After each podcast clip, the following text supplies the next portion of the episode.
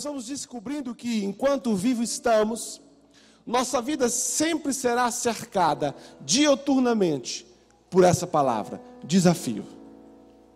Nós já nascemos desafiados pela vida. Nós já nascemos com todas as situações que um nascimento tem para o homem.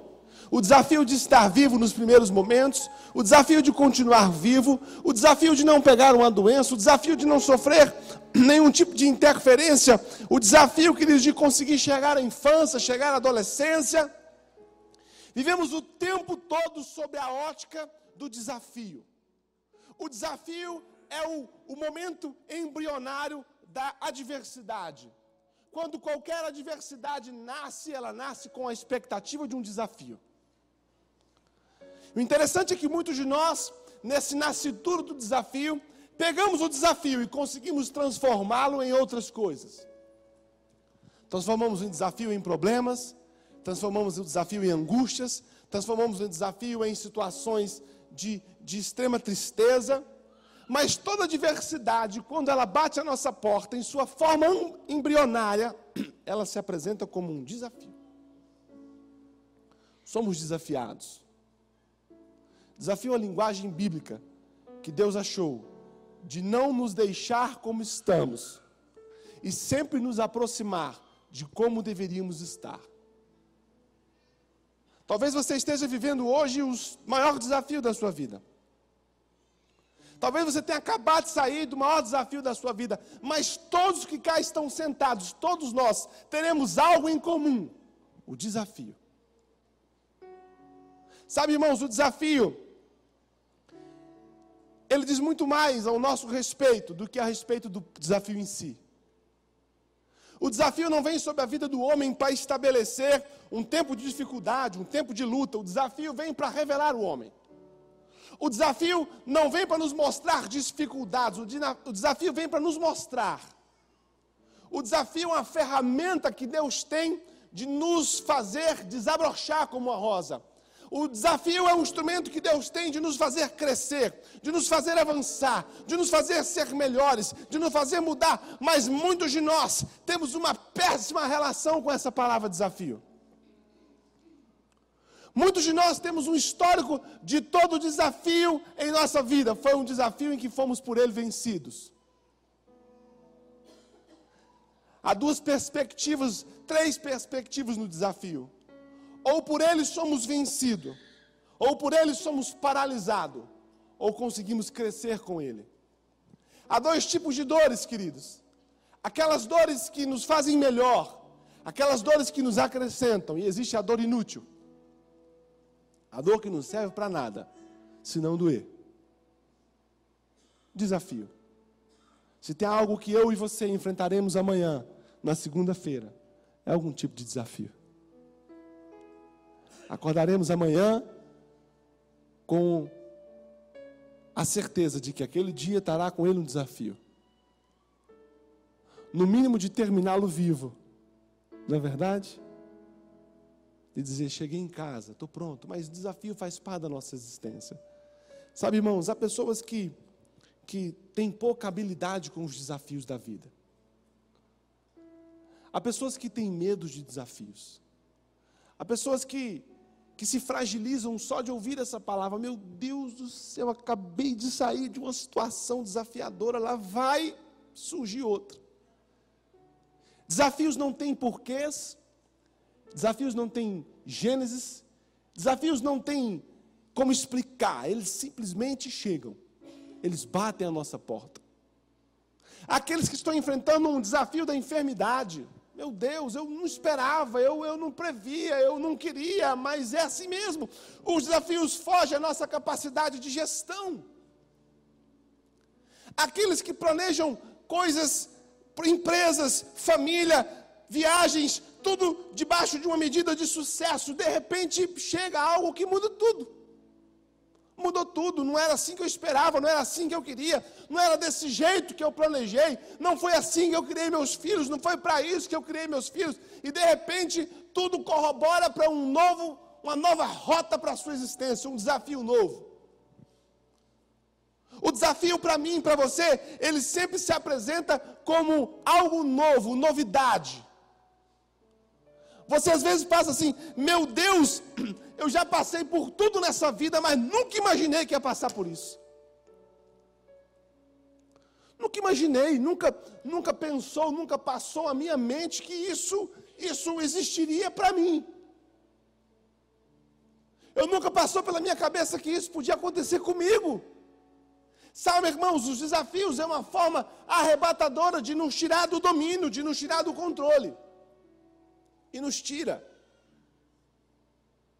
Somos desafiados o tempo todo por tudo que está à nossa volta.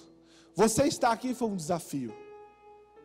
Aqueles que não estão, aqueles que surgiram outras situações, e ele priorizou outra coisa. Sabe, irmão, enquanto você estiver vivo, eu tenho uma notícia para dizer você enfrentará desafios. Eu te faço uma pergunta hoje. Que desafios você traz consigo hoje? Se você tivesse uma mochila com algumas coisas existenciais e espirituais, e Deus dissesse assim para você: abre a mochila e traz aqui, deixa eu ver.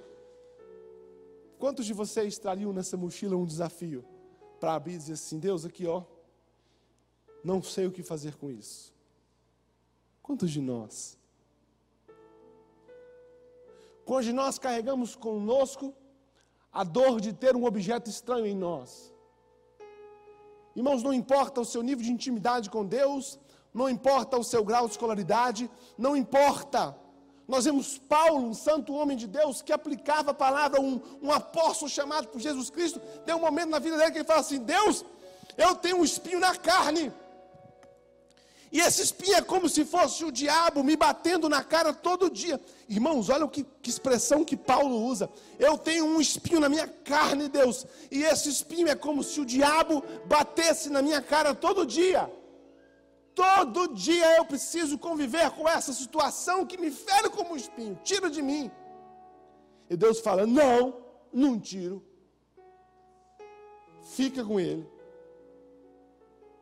O que eu vou lhe dar é graça o suficiente para conseguir conviver com Ele. Desafios. Abra sua Bíblia comigo no livro de Números, capítulo 13.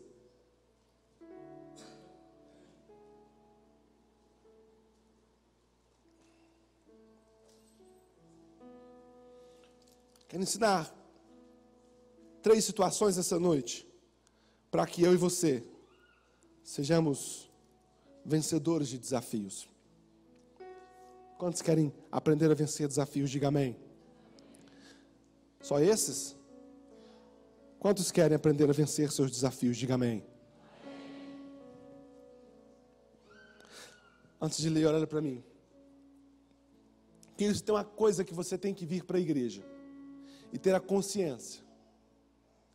É que toda palavra pregada nesse altar, ela tem a expectativa de causar em nós mudanças.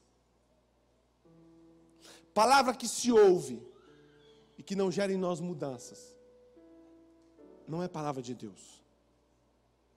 Deus nos ensina no livro de Romanos que nós devemos transformar a forma de pensar.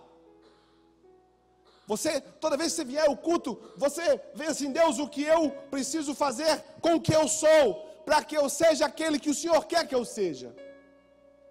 Escuta o que diz o livro de Números, capítulo 13, versículo 1. Falou o Senhor a Moisés, dizendo: Envia homens. Quem falou a Moisés? Quem falou a Moisés? Escute. Falou o Senhor a Moisés, dizendo: Envia homens que espiem a terra de Canaã, que eu hei de dar aos filhos de Israel. De cada tribo de seus pais enviareis um homem, sendo cada um príncipe entre eles. E enviou Moisés do deserto de Parã, segundo a ordem do Senhor, todos aqueles homens que eram cabeças dos filhos de Israel. Eu vou pular do versículo 4 e vou direto para o versículo 16. Ele vem dizendo que tribo que era, o nome de quem era. Versículo 16: Estes são os nomes dos homens que Moisés enviou a espiar aquela terra. E a Oséias, filho de Num, Moisés chamou Josué. Enviou, pois, Moisés a espiar a terra de Canaã e disse-lhes: Subi por aqui, para o outro lado do sul e subi a montanha. E vede que terra é, e o povo que nela habita, se é forte, se é fraco, se é pouco, se é muito. E como é a terra que habita? Se é boa, se é má? E quais são as cidades que eles habitam? Se em arraiais ou em fortalezas? Também como é a terra, se é fértil ou estéril, se nela há árvores ou não. E esforçai-vos e tomai do fruto da terra. E eram aqueles dias os dias das primícias das uvas. Versículo 21. Assim subiram e espiaram a terra, desde o deserto de Zim até Reobe, a entrada de Ramate. Versículo 22. Subiram para o lado do sul e vieram até Hebron. Estavam ali Aimã, Cesai, Talmai, filhos de Anak. Hebron foi edificada sete anos antes de Zoar no Egito. Zoan, perdão, no Egito. Depois foram até o vale de Escol, e dali cortaram um ramo de vide com um cacho de uvas, o qual trouxeram dois homens sobre uma vara, como também das romãs e dos figos. Chamaram aquele lugar o vale de Escol, por causa do cacho que dali cortaram os filhos de Israel. E eles voltaram de espiar a terra ao fim de 40 dias. Para um pouquinho, olha para mim. Deus reúne o povo e fala assim: Moisés, chegou a hora. Moisés, vocês caminharam até aqui, a porta da entrada da terra. E Moisés recebe de Deus uma direção, escolhe os príncipes, um de cada tribo. Homens que tenham capacidade de olhar as coisas com olhar de príncipe, com olhar apurado, com olhar de quem tem a realeza no sangue, homens que vão entender o que vão ver, homens que serão capazes de tocar o que vão ver com uma destreza diferente da dos outros. Manda eles para lá. E peça a eles que olhem a terra que eu disse que daria. Peça a eles que ponham os olhos naquilo que eu falei que existia e sob o argumento que eu tirei vocês da terra do Egito. Peça a eles que, mais do que olhem, traga provas para vocês. Tragam uvas, tragam romã, tragam os argumentos suficientes. Escute, irmãos.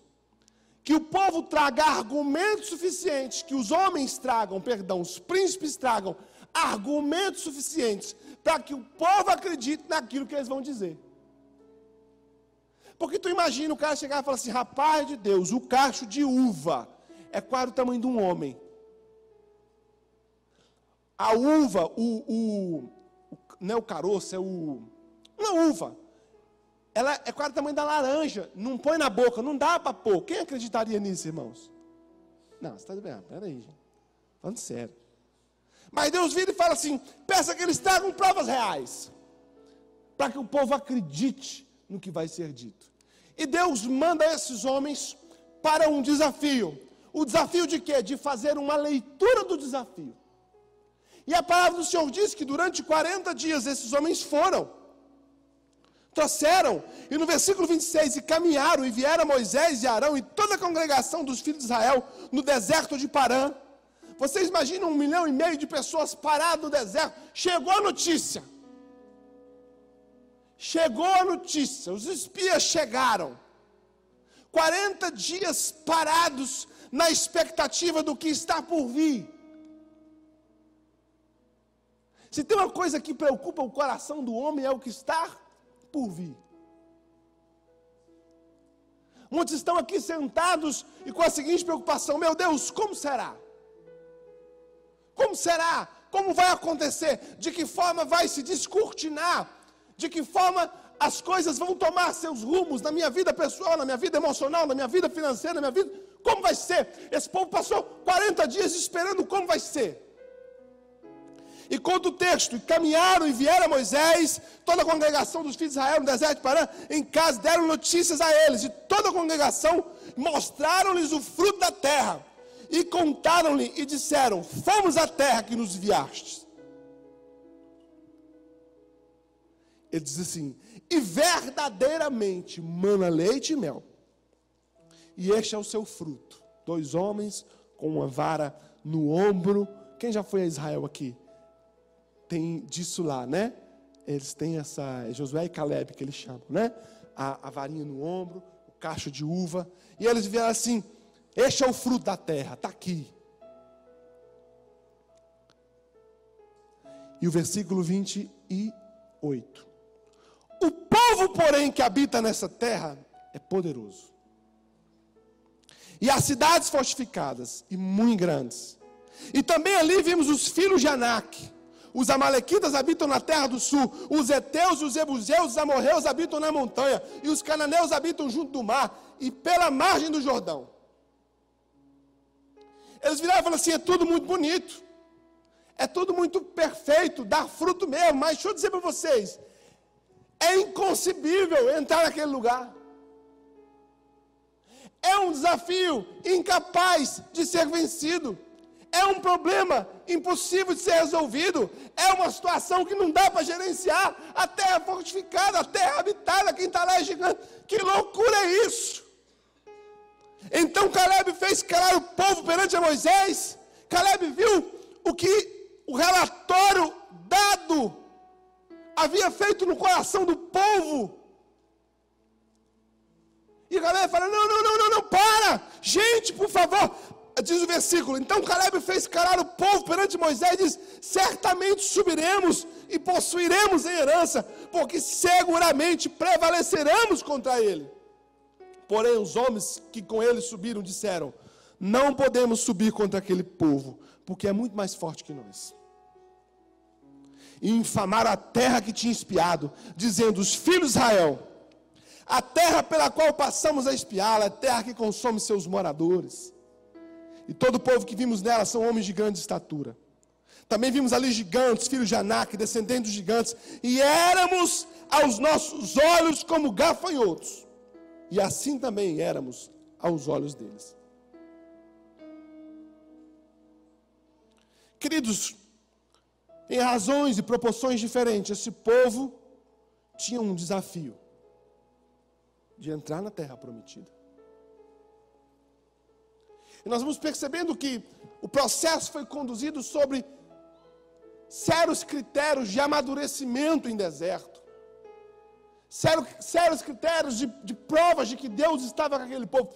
Tudo que Deus precisava fazer para que o povo tivesse um comportamento diferente deste comportamento, Deus o fez. Deus o fez, Deus abriu o mar, Deus conduziu o povo em deserto, Deus deu comida para esse povo. Esse povo tinha um Deus que não precisava provar mais nada para eles, para que diante desse desafio eles tivessem um comportamento diferente. Deixa eu ensinar algumas coisas para nós essa, essa noite, para mim também. Que os nossos desafios sempre passarão pelos nossos comportamentos. Olha, no livro de Números, no capítulo seguinte, depois que tudo vem a, a, a, a fonte da pele de as pessoas revoltarem-se contra Deus, de virar e dizer assim: não, faz o seguinte, levanta outro líder, tira Moisés. Moisés fez loucura, põe outro líder no lugar de Moisés, vamos voltar para o Egito. O povo descontrolou. Deus entra novamente. E no Números 20, 14, 21, Deus entra e fala: Porém,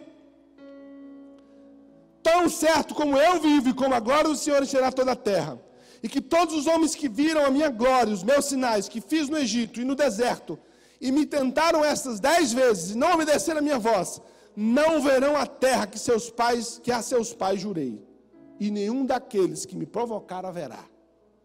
O versículo 24. Porém o meu servo Caleb, porque nele houve outro espírito, e perseverou em seguir-me, eu o levarei à terra em que entrou, e a sua descendência possuirá em herança. No momento do desafio, homens tomam uma postura de olhar para o desafio e nele se encontrarem incapazes de vencê-lo. Um outro homem, queridos, olha para esse desafio e tem uma visão diferente dele. E Deus entra e fala assim: vou separar homens de meninos, vou separar verdadeiros homens de criança. Deus vira e fala assim: daqui para frente, vocês foram todos iguais, doravante não mais. Deixa eu dizer algo para você. Você sabe qual que é o primeiro aspecto que nos leva a vencer desafios?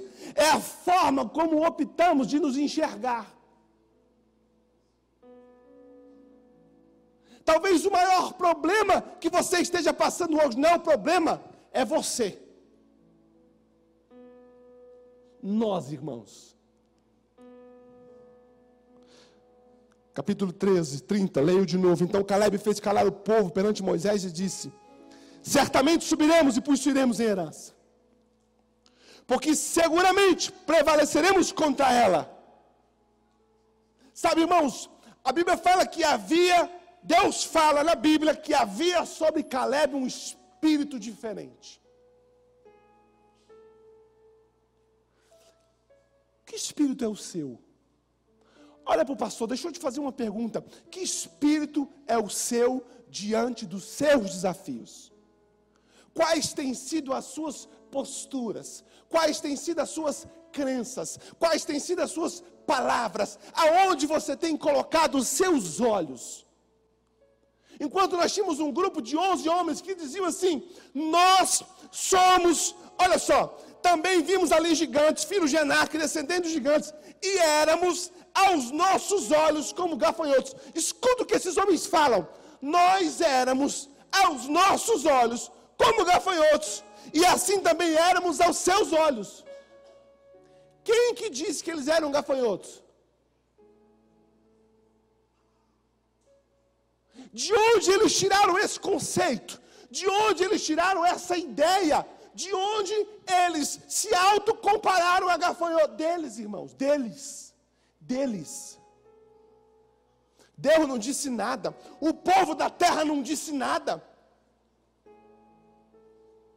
Deixa eu dizer algo para você. Você precisa aprender a se enxergar como você o é e parar de criar paralelos de quem você é. Sabe o problema dos nossos desafios? É que em 99% das vezes que quando diante dele nos deparamos, nós, nós nos boicotamos nós nos abortamos, nós criamos o estado de derrota, nós criamos o estado de incapacidade, nós emitimos sentenças para nós mesmos de que não podemos, de que não somos capazes, de que não aguentamos. Quantas dessas palavras não têm sido ditas por você?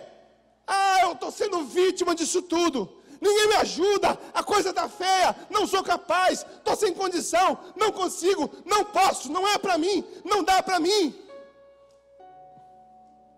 De onde tiramos essas informações, irmãos? De Deus.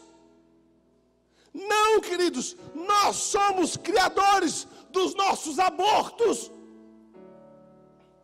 abortamos nossos sonhos, nossos projetos, nós nos abortamos. Esses homens chegam diante da terra e eles se consideram gafanhotos.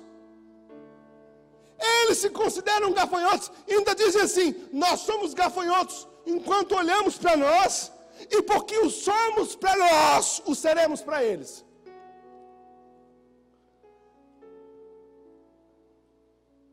Vivemos num país que passa por uma situação complicada. E daí, irmão? Irmão, o que, que eu tenho a ver com isso? Peraí, deixa eu dizer algo para você. E sabe qual é a problemática dessa sentença dada para nós mesmos? Porque ela contamina. Ela contamina quem está à nossa volta. Ela contamina nós que estamos dentro. Ela contamina as mentiras que criamos acerca de nós mesmos, acabam se estabelecendo como verdade. Eles chegam diante do povo e não dá, não dá, nós somos gafanhotos. O povo acredita nisso, irmãos. Quando não somos aqueles que criamos as mentiras, somos aqueles que nelas acreditamos. Quando nós estamos vivendo em crise, de, de quê? De quê que tu está em crise? De quê? Porque alguém falou, que alguém falou, que alguém falou, você ficou. Irmãos, dizer para você: não se sabote, não se sabote. Se tem uma coisa que você tem que ter diante de uma situação de desafio, é um espírito diferente. É um espírito diferente, irmãos. É nunca mais se, se postar diante de qualquer desafio como um cão fugido. É nunca mais se postar diante de qualquer desafio como uma criança amedrontada. É se postar como você o é, filho de Deus, homem cheio do Espírito, cheio da unção de Deus, da sabedoria, da graça, da provisão do Senhor, dos anjos trabalhando em nosso favor. Eu não sou qualquer um, meu nome não é qualquer nome. Eu tenho identidade identidade. Vocês estão quase pentecostal.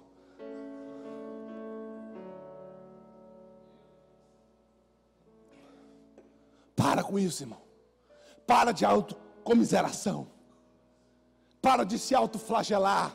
Para de olhar para a vida que você tem e nela encontrar defeito, e nela encontrar problema, e nela encontrar um espaço em que você quer se esconder da sua vida. Para com isso, irmãos.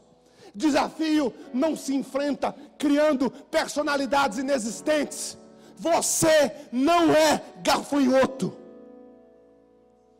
Diga ao irmão que está do seu lado: você não é gafanhoto.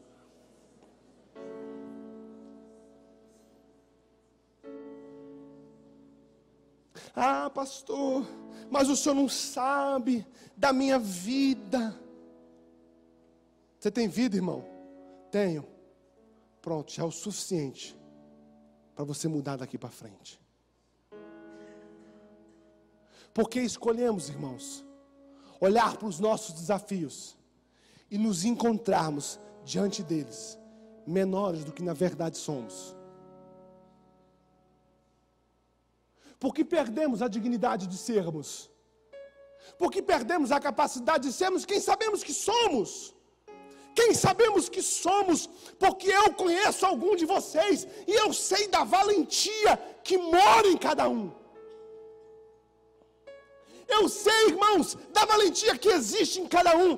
Eu sei, irmãos, do valor que existe em muitos de vocês. Eu conheço algum de vocês, de com vocês andar, mas vocês não se enxergam como são.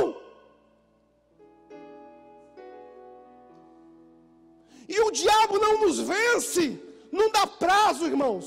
Por quê? Porque a gente mesmo se vence. A gente mesmo se vence.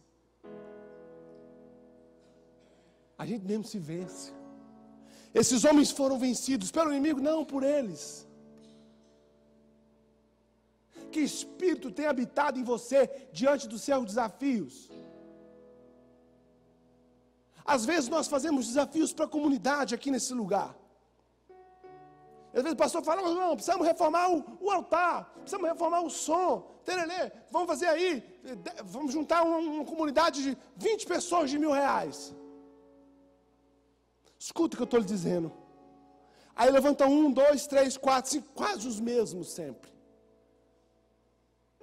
Dez, doze, aí vai arrastando, treze. Aí começa as irmãs da intercessão, xalamanaia, xaracalamana, para ver se solta.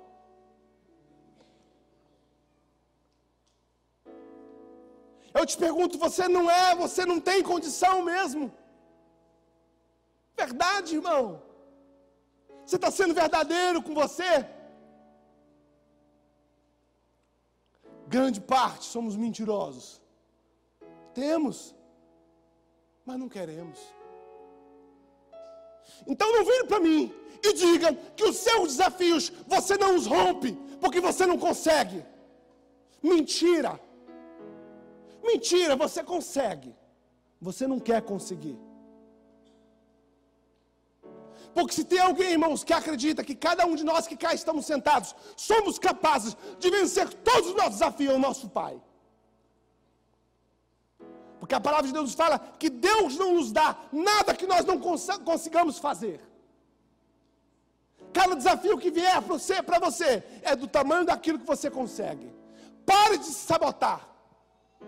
Pare de esperar que alguém faça por você aquilo que é sua obrigação fazer. O que? Se valorizar. Porque se tem um, um dos critérios que o amor exige na pessoa de Cristo, é o alto amor. É o alto amor, irmãos.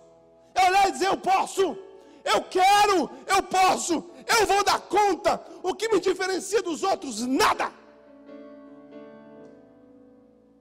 Pare de se esconder atrás dos seus traumas, das suas dores, das suas suas dores não te fazem, suas dores te refazem, te revelam. Irmãos, de dez irmãos que nós sentamos para aconselhar, nove têm consigo a solução do seu problema, mas se acovardam.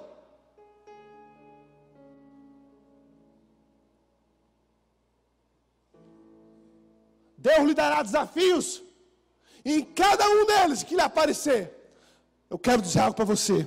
Você pode. Diga ao irmão que está do seu lado: Você pode. Você não é gafanhoto, fala para ele. Você não é gafanhoto. Não há, irmãos, limites.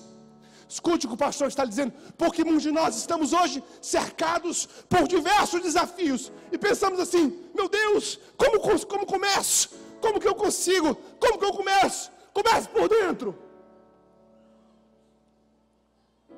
Comece por dentro. Deixa eu contar, eu falo demais. Por isso que o pastor me convida uma vez a cada seis meses, porque o que eu falo é falo por cinco meses seguidos. Certa vez eu estava desempregado, irmãos. Desempregado. Com aluguel atrasado, com luz atrasada. Aí a Márcia vira e fala assim a mim: Você topa ir para Manaus vender pacote para Colômbia? Para Bogotá? Mas moço, é droga? Não, é, é, é viagem. Topo, topo. Mas você tem que ficar lá 30 dias. Topo. Fui vender, irmãos. Cheguei num lugar hostil onde as pessoas não me conheciam. Montei minha estratégia, montei um caderninho, comecei a vender e era para fretar um ônibus, um avião para ir para Bogotá. No meio do trem eu falei, rapaz, trem é furado, não vai fretar um avião não. Liguei para a Márcia, falei, Márcia, não vai dar para fretar esse avião, você vai tomar prejuízo, é mesmo. E agora o que, que faz? E agora o que, que faz? Sabe o que eu entendi de viagem, irmãos? Nada. Nada. Eu poderia ter sentado na minha cadeira e falar assim, não sei, Márcia, o que, que faz? Você que vende com viagem, você fala para mim o que, que eu faço.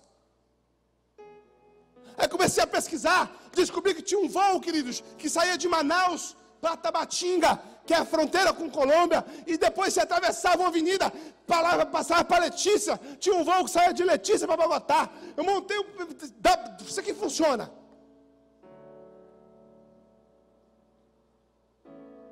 Só que vai ter que pegar os passageiros, fazer dois voos. Você topa aí com, com as pessoas? Topo. Você tem que tirar o passaporte. Falei, como? Como é que faz isso? Não, aí tem Polícia Federal. Fui, tirei o passaporte. Resumindo, irmãos, cheguei com 80 passageiros em Tabatinga. Eu cheguei em Tabatinga, irmãos, e não tinha ônibus para carregar as pessoas. Não tinha ônibus. Não tinha ônibus. A cidade não tinha ônibus, não tinha van. Meu Deus. Aí fui para Letícia. Cheguei em Letícia, tinha van. Hermanos, quando é quer pegar, eu no meu espanhol, eu botando para quebrar. E agora vou levar esses colombianos lá para o Brasil para carregar os passageiros. Quando eu cheguei com as vans, irmãos, os taxistas me fecham. O que, que é essas vans aí? falei, essas vans? Carregar meus passageiros. Que passageiros, está louco? Esse voo vem uma vez por dia. Nós precisamos do táxi para carregar. Ninguém aqui vai carregar, nós vamos quebrar você no pau aqui, vamos lhe matar aqui. Eu falei, mas vai matar nada. Fui no diretor do aeroporto e falei para você, a Constituição brasileira me assegura o direito de ir e vir. Ele falou, assegura mesmo. Agora vai arrumar alguém que defende teu direito aqui. Tá certinho, doutor. Mas aqui arruma alguém para defender teu direito. Eu falei, o que é que o senhor sugere que eu faça então? Ele falou, faz um acordo com os taxistas, leva metade da van, metade do táxi. Irmãos, fiz uma pompeira. Ficou faltando um pagamentinho. Na, do grupo I, a mulher falou, não embarca, está faltando. falei, como está faltando? Ficou faltando. De Letícia para Bogotá não embarca. Eu falei, meu Deus do céu, esse povo tem que ir, a Márcia vai morrer. Eu falei, moça, eu fico de garantia. La garantia sou eu.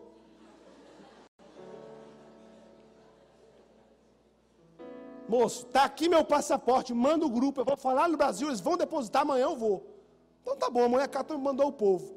Diferencia, no outro dia, irmãos, eu cheguei em Bogotá, desci, cadê Márcia? Tinha ninguém. Meu Deus, o que, é que eu faço agora? Não tem telefone, irmãos. Tinha nada. Ninguém foi me buscar. Eu achei que ia chegar e ia ter uma coroa de flores, um tapete estendido. Sentei, irmãos, e fiquei. O sangue de Jesus tem poder, meu Deus do céu. Aí foi orar, irmão. Três horas orando, três horas orando.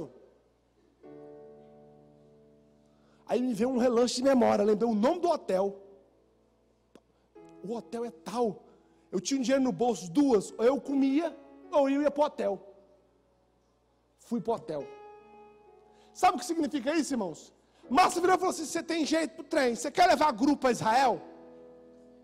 Eu falei, quero. Você fala inglês? Of course, I speak English. Já com nós. Deixa comigo, Márcio. Porque eu não falar no inglês, eu falo na mímica. Eu, eu, eu rasgo no peito, eu, eu pulo. eu não, não tem problema, não tem problema. Você consegue, consigo. Quem falou que você consegue? Eu, eu, eu, eu acredito nisso. Trabalhei 10 anos com a Márcia levando grupos. Por quê? Porque eu acreditei. Sabe o que você precisa? Acreditar um pouquinho mais em você. É muito importante, é essencial, é insubstituível ter fé em Deus, mas é preciso ter fé na gente. Sabe, irmãos, eu vejo potenciais aí, ó. Que estão fazendo o quê? Que estão se abortando. Caleb levanta e fala: Não, não, não, não, não, gente. O que, que é isso? Para onde vocês estão indo com essa conversa? Nós vamos entrar, nós vamos possuir, nós vamos dar conta. Havia um espírito nele, sabe o que tem te impedido de viver o sonho seu? Seu espírito de porco, espírito de porco, já ouviu falar nesse espírito? Não expulsa a igreja, não.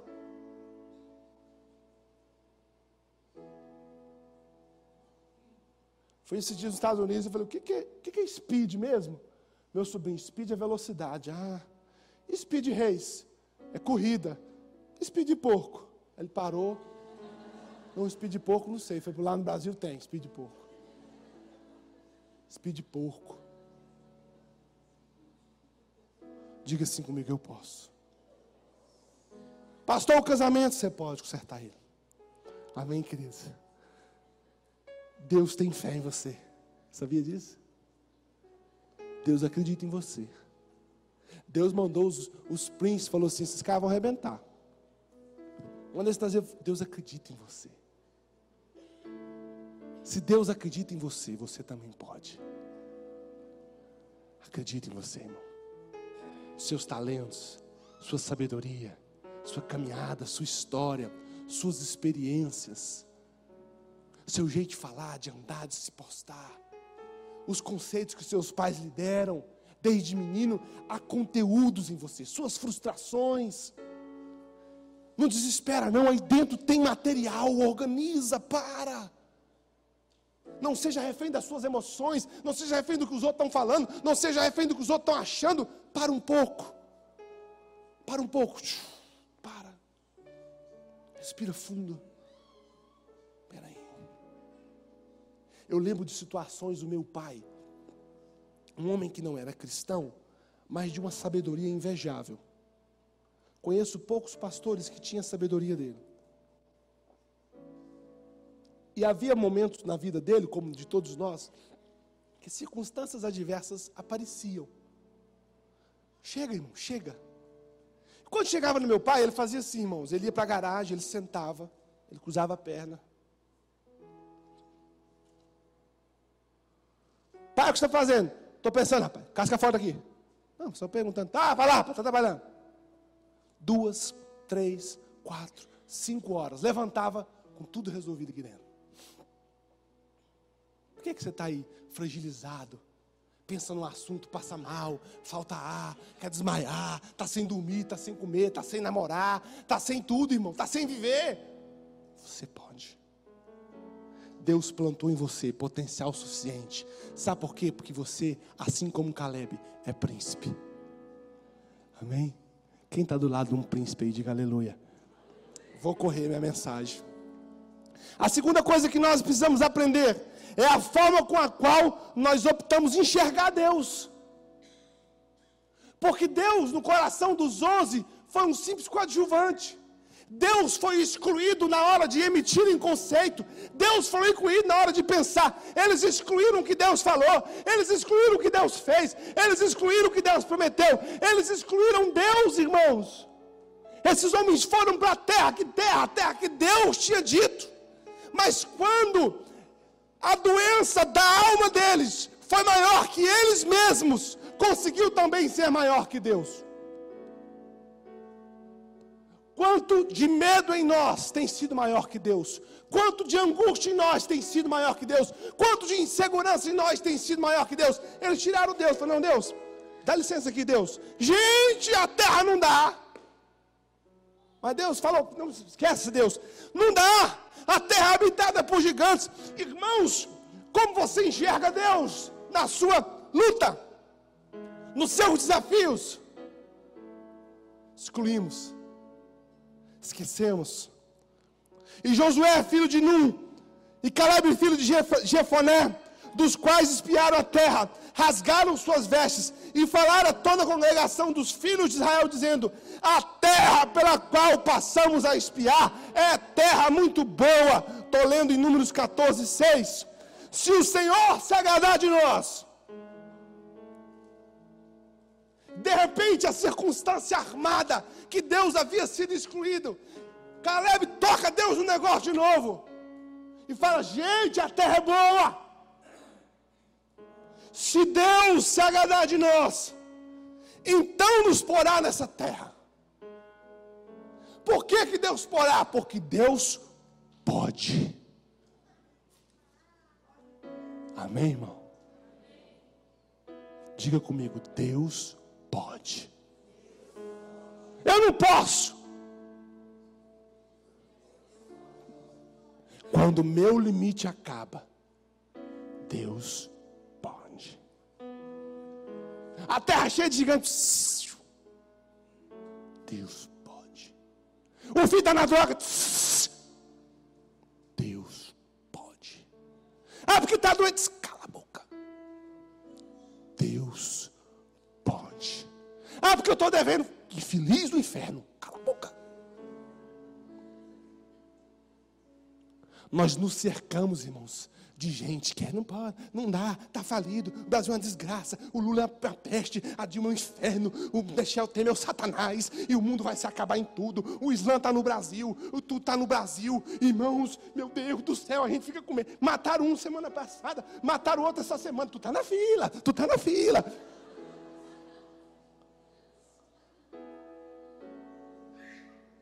Está só engordando, está só engordando, está só engordando.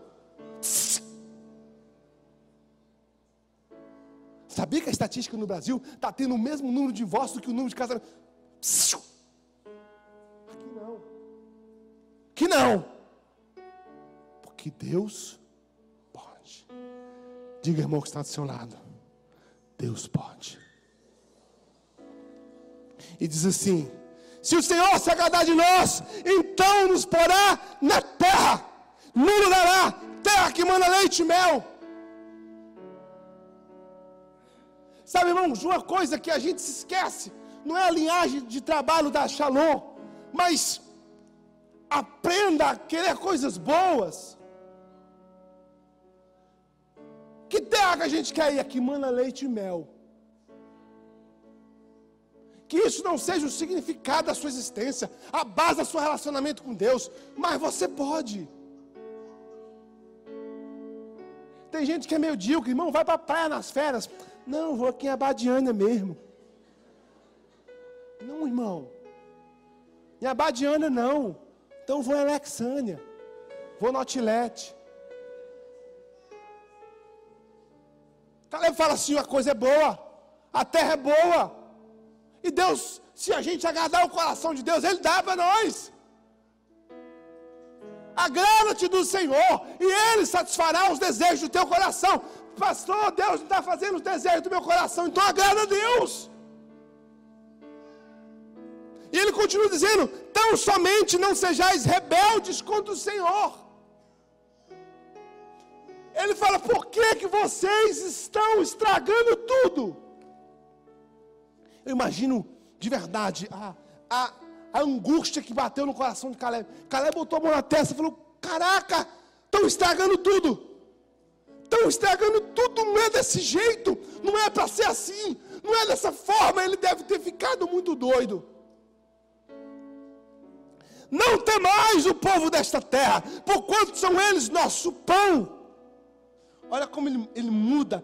Os onze falam assim: Nós somos como gafanhoto. Ele fala: Não, eles são nosso pão, nós vamos comer, nós vamos devorar eles. Retirou-se deles o seu amparo, o Senhor é conosco, não temais. Enxergue Deus, irmãos, como Deus é. Deus é bom, misericordioso, me amou, te amou, entregou seu filho por nós. Há no coração de Deus um plano de sucesso para mim, para você. Deus não está fora da sua existência, Deus não está fora das suas crises, Deus não está fora das suas lutas. Traz Deus para dentro. Ponha Deus no lugar de Deus. Aonde, pastor? No centro de tudo. Sai daí. Sai da cadeira do centro. Sai da cadeira do motorista, que tu é um péssimo motorista. Deixa Deus sentar. Não exclua Deus dos seus problemas. Não minimize Deus. Não coloque Deus menor do que os seus sentimentos, que suas emoções. Estou angustiado. Ah, angustiado. A Bíblia diz que nós devemos depositar em Deus as nossas angústias. Põe Deus, filhão. Não exclui Deus. Não tira Deus. Não esquece Deus. Enxergue Deus como Deus é. Como? Deus. Que tudo pode. Tudo pode, irmãos. Não há nada perdido no coração de Deus. Não há nada frustrado no coração de Deus. Não há nada inalcançável no coração de Deus. Não há nada que Ele não possa fazer. Não há nada que Ele não possa mudar. Não há morto que não possa ressuscitar. Não há estéreo que não possa ser mãe de filhos. Não há endividado que não possa prosperar. Não há doente que não possa ser curado. A palavra não é a única coisa que não existe na boca de Deus. Pode tudo. Pode tudo, filhão.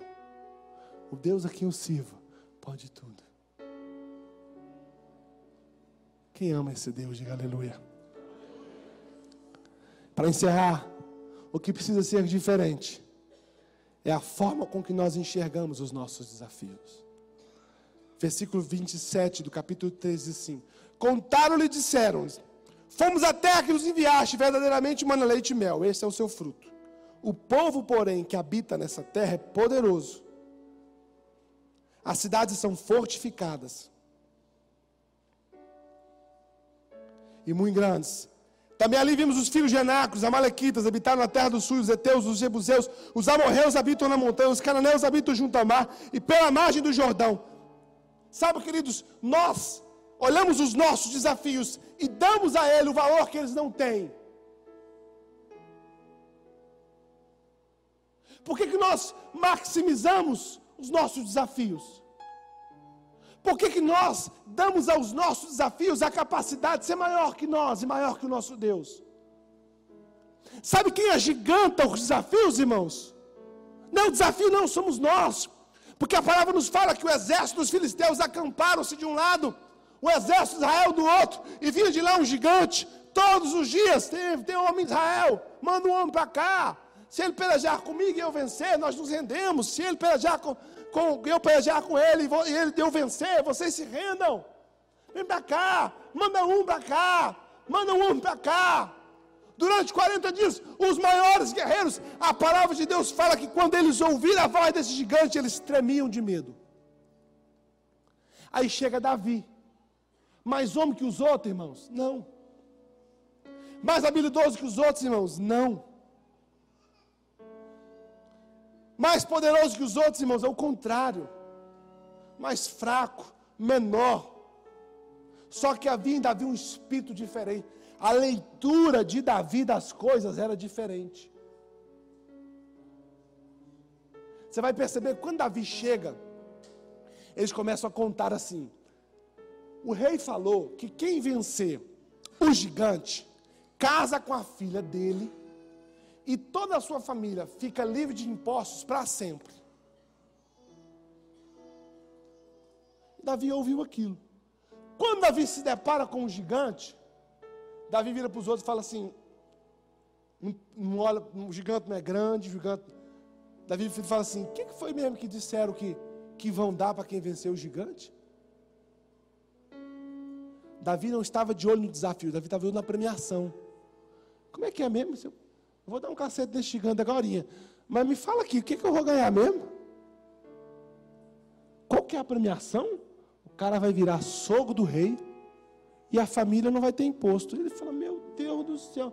Quando ele começa a criar, a desenvolver no coração dele aquilo que ele tinha na sua visão, os irmãos dele chegam e acham acha ruim com ele. Você vem para cá para desaforar a gente, rapaz. Tem um coração presunçoso. Ele fala, cala a boca, rapaz, não posso falar nada não.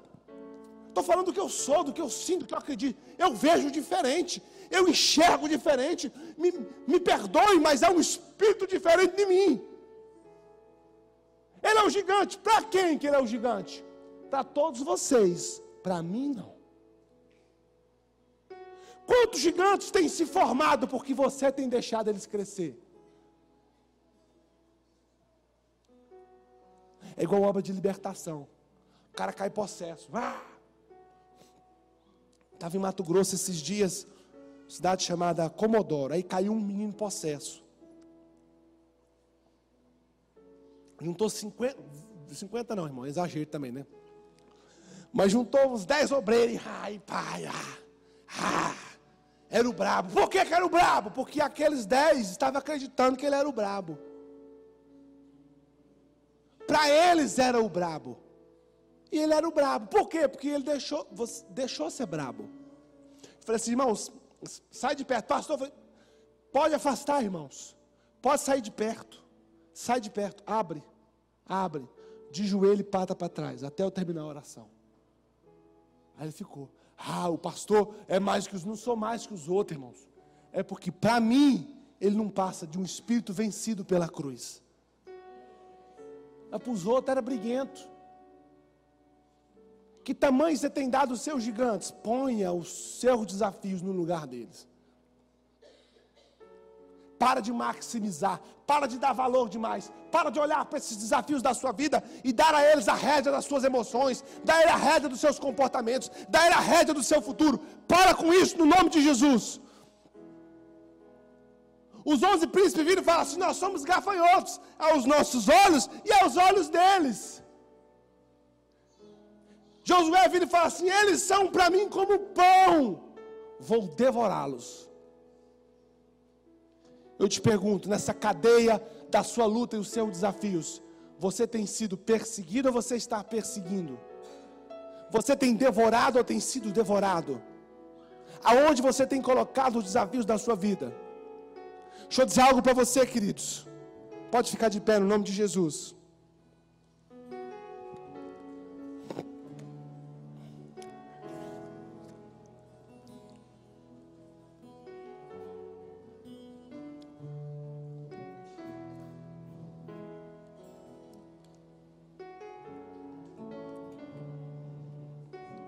Você vai achar 365 vezes na Bíblia a palavra não tenha medo. Muitas dessas vezes a palavra não tenha medo vai estar sempre vinculado a ser forte e corajoso. E não tenha medo.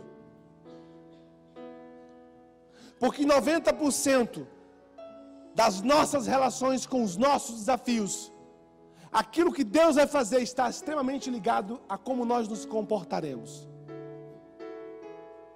Deus entra no meio do povo e fala assim: não, gente, esses aqui estão errados. Mas para que vocês falam uma besteira dessa, rapaz? Eu mando vocês para lá, vocês vêm para cá, fala tudo isso para o povo, o povo está aí chorando. Deus faz isso, irmão? Deus faz não. Quando Deus manda os espias para lá, Deus os mandou com a intenção de fazê-los entrar na terra. Quando eles voltam com esse relatório frustrado, temidos, embaraçados, Deus fala assim: não entra ninguém. Não entra ninguém. Ninguém. Ninguém que saiu do Egito entra agora. Porque Deus mudou? Não, porque vocês não fizeram o que precisavam fazer. Volta tudo para o deserto de novo. Vai morrer no deserto quem nasceu no Egito. Exceto Josué, tu vai entrar, Josué. Sabe por que, que tu vai entrar, Josué? Porque em você teve um espírito diferente. Então deixa eu ensinar algo para você essa noite, para mim, para você. Não seja refém dos outros. Assuma a sua postura na sua existência. Sabe o que Deus espera de você essa noite? Uma postura. Vai ficar lambendo ferida até quando? Vai ficar sendo vítima dos que os outros dizem até quando? Vai ficar se achando gafanhoto até quando? E Deus, Deus ele fala assim: estou pronto, meu filho. Eu estou pronto. Estou pronto para guerrear essa guerra. Estou pronto para vencer essa luta. Estou pronto para te ver andar, para te ver caminhar. Mas você precisa ter uma postura. Ninguém precisa, irmãos, entrar para mudar a sua história. Por quê? Porque é sua história. Se eu entro e mudo a sua história, deixa de ser sua, passa a ser minha história. Sabe qual história que Deus quer escrever? A sua. A sua história. É o seu desafio que Deus quer ver você vencendo. É o seu desafio que Deus quer ver você rompendo. É o seu desafio que Deus quer ver você atropelando Ele. É o seu desafio que Deus vai fazer você passar por Ele. É o seu desafio, é em você. É chegando lá na frente. Sabe quem vai ser melhor? Você. Vivemos uma geração fragilizada na alma por dentro. Um povo medroso, um povo frouxo. Um povo acovardado. Uns crentes covardados que para tudo dar um passo atrás, irmãos, não é isso. Somos valentes, somos guerreiros, temos Jeová como nosso cavaleiro. Amém, irmãos?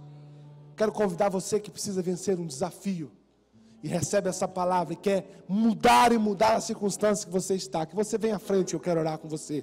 Seja na sua enfermidade, seja um problema emocional, seja um problema financeiro, há em você um quê de desafio essa semana, há em você uma expectativa de superar um desafio. Venha para cá, venha receber um relatório de Josué, venha receber uma palavra de Josué, sair daqui da frente diferente do que aqui você entrou, no nome de Jesus.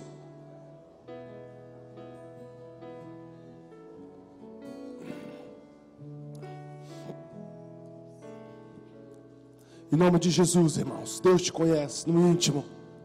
Deus sabe que você pode. Amém? Deus sabe que você pode. Não há nada, queridos, impossível para Deus. Deus pode tudo essa noite. Deus pode tudo por você. Deus pode tudo com você. Deus pode tudo através de você. Deus vai te potencializar essa noite para conseguir vencer seus desafios, para conseguir romper seus desafios, para conseguir derrubar seus gigantes. Deus vai te levar a ser um vencedor, um vencedor, se auto-vencer, se auto-vencer, em nome de Jesus. Deus vai tirar do seu coração todo espírito mesquinho, Deus vai trocar o espírito que há em você, porque havia em Josué um espírito diferente, havia dentro de Josué um comportamento diferente, uma postura diferente. Deus vai tirar você de ser refém das suas emoções, dos seus medos, das suas frustrações.